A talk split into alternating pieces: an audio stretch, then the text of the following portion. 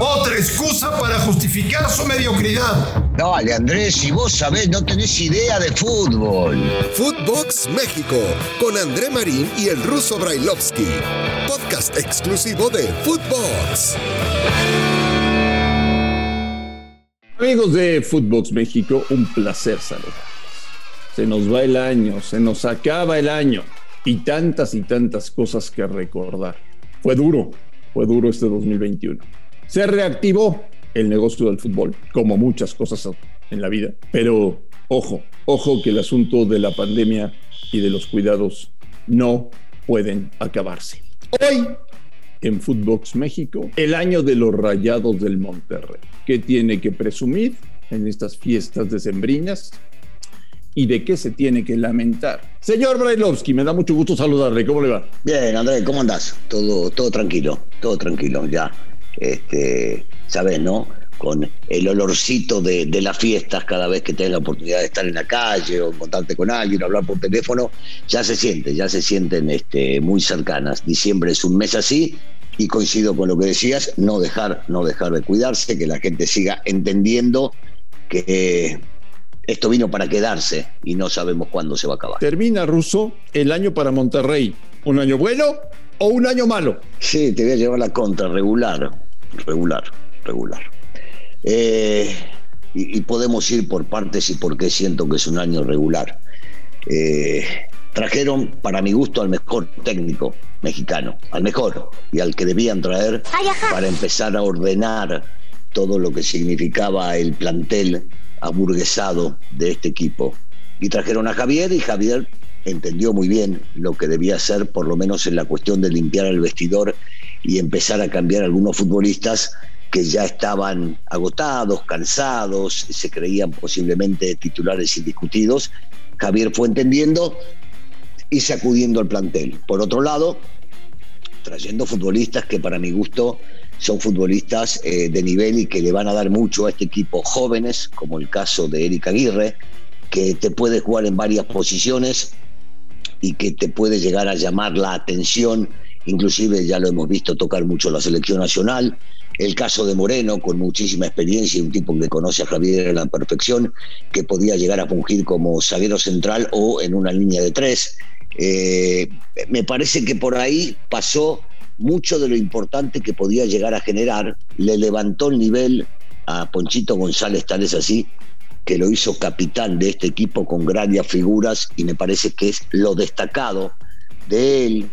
Eh, Mesa, me parece que han demostrado tener mucha capacidad. No me quiero olvidar de haber traído a Andrada, un futbolista de, de alto vuelo en el fútbol argentino, inclusive seleccionado nacional, que cumplió, de cierta manera cumplió. Pero claro, uno analiza todo lo que sucedió en la temporada y hay una realidad. Se terminan quedando, y empiezo por lo bueno, con el título de la Conca Champions que los termina catapultando a jugar el Mundial de Clubes y que sí es importante. Pero la realidad es que es el torneo eh, de menor importancia de los tres que les tocó disputar. Eh, y lo ganaron bien, venciendo al América. Qué raro, ¿no? Que no, venciendo al América que no sabe consolar y jugar liguillas.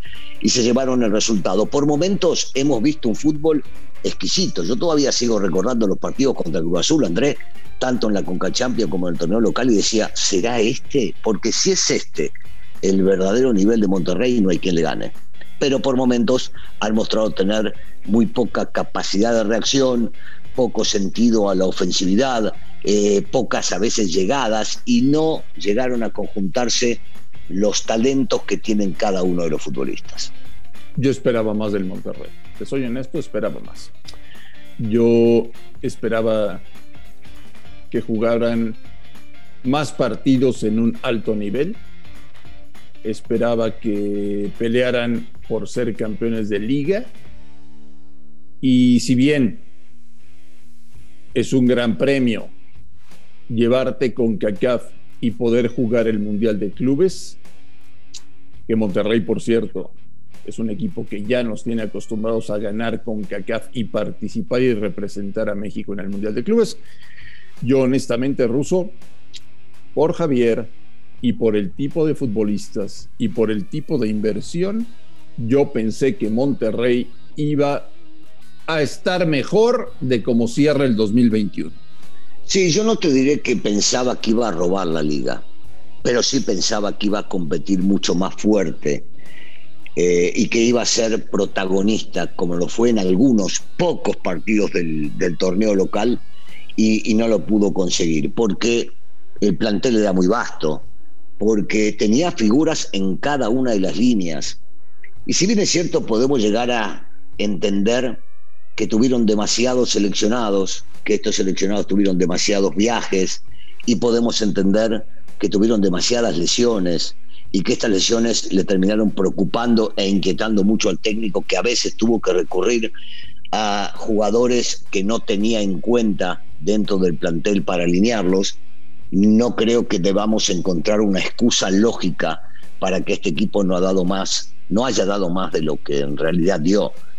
Por lo mismo que decimos, y vos y yo coincidimos en Javier Aguirre, que es de lo mejor, si no el mejor técnico mexicano, y, y, que por lo general hace muy bien las cosas, no le supo, no pudo, no le encontró la vuelta para sacarle todo lo que hay que sacarle a estos futbolistas.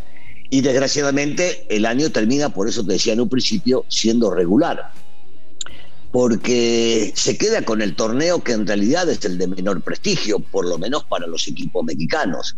Claro, cuando se juega el Mundial de Clubes uno dirá, no, pero llegaron hasta allá y llegar allá no es fácil. Sí, es cierto, porque cuando competís con los equipos mexicanos, todos quieren llegar a jugar el Mundial de Clubes y se hace sumamente complicado pero lo lograron. Y uno se acordará en el momento de todo lo que hicieron el año para llegar allá. Sí, pero quedaron a deber. Y yo estoy convencido que ni la directiva, ni el cuerpo técnico, ni los futbolistas, ni el hincha de los Rayados debe estar contento con, este, con esta temporada que hicieron. Y te digo una cosa, no se cansan ni se cansarán de inyectarle dinero. Hay cartera abierta para fichar dos, tres, cuatro, cinco jugadores y mejorar la plantilla para el Mundial de Clubes. Monterrey se eh, obsesionó con un tema. Ahora, si Tigres ya llegó a una final de Mundial de Clubes, nosotros tenemos que ganarlo. Ya sabes que entre ellos, a nivel regional, el pique es muy fuerte. Es cierto que Tigres llegó, pero hay que ver cómo llegó también, Andrés. Les tocaron medio pelo y terminaron ganando y terminaron calificando hasta la final, que después no tuvieron chapa, no tuvieron chance, no, no, no, no supieron, no pudieron y jugaron ese partido con 10 hombres, hacía muy, muy difícil de ganarlo. Y la gente de Rayado sí está en competencia todo el tiempo y qué bueno que puedan llegar a traer tres o cuatro refuerzos de mucho nivel y ojalá les deseo que tengan un gran mundial de clubes y sea el primer equipo mexicano en, en ganarlo, cosa que se hace muy difícil pensarlo, pero en el fútbol puede llegar a pasar primero por, por la institución, por, por, lo que ha rayado, por lo que es el público que hemos estado allá y nos tocó vivir momentos increíbles junto a ellos, este, porque hay un tipo del fútbol bien metido y bien centrado y bien ubicado como lo es Duilio Davino, porque debajo de él está Javier, eh, un técnico de primerísimo nivel, amigo nuestro y que lo queremos muchísimo y no dejamos de decir las falencias que tuvo porque ya lo hemos dicho, y porque tiene un gran plantel y porque sería una gran representación para el fútbol mexicano poder ubicarlo en la final y después sobre todo ganarla. Ojalá, ojalá que lo puedan llegar a La sensación en Monterrey, señor Brailovsky, es esperábamos más de Javier. Esperábamos más de Javier. Digo, es la sensación en Monterrey y yo creo que en todo México y de todos los que somos aficionados al fútbol. Eh, cuando a vos, cuando sos el mejor técnico posiblemente de la historia del fútbol mexicano, las expectativas son altísimas. Y es lo que se esperaba. No se terminó logrando. Javier es un tipo que sabe ponerle el pecho a las balas, se los va a poner y va a salir a buscar su revancha en el próximo torneo. Ojalá. Ojalá y así suceda. Lo que yo me pregunto, señor Bailovsky, es ¿cómo mejoramos esta plantilla? ¿Qué le falta a esta plantilla? Mm, qué bueno. ¿Por dónde? O sea, ¿dónde inviertes? Aquí, a ver, toma el dinero, gástatelo, gasta el dinero. Así es Monterrey. Gasta lo que tengas que gastar. ¿Y, y dónde lo gastas?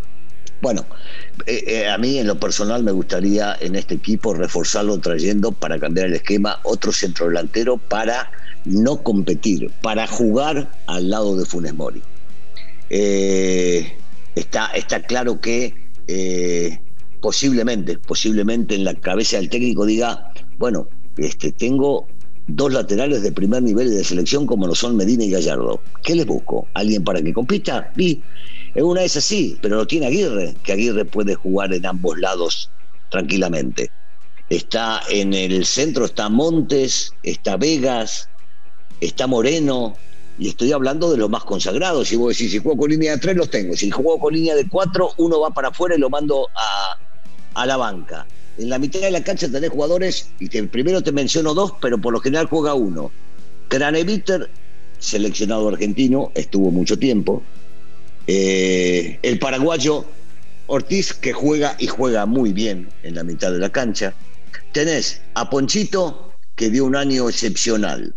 Entonces, yo digo, ¿y qué busco? ¿Y dónde busco? Porque Vergara, desgraciadamente, apareció por a cuentagotas, pero por un tema de la lesión y se ve que es un muy buen futbolista.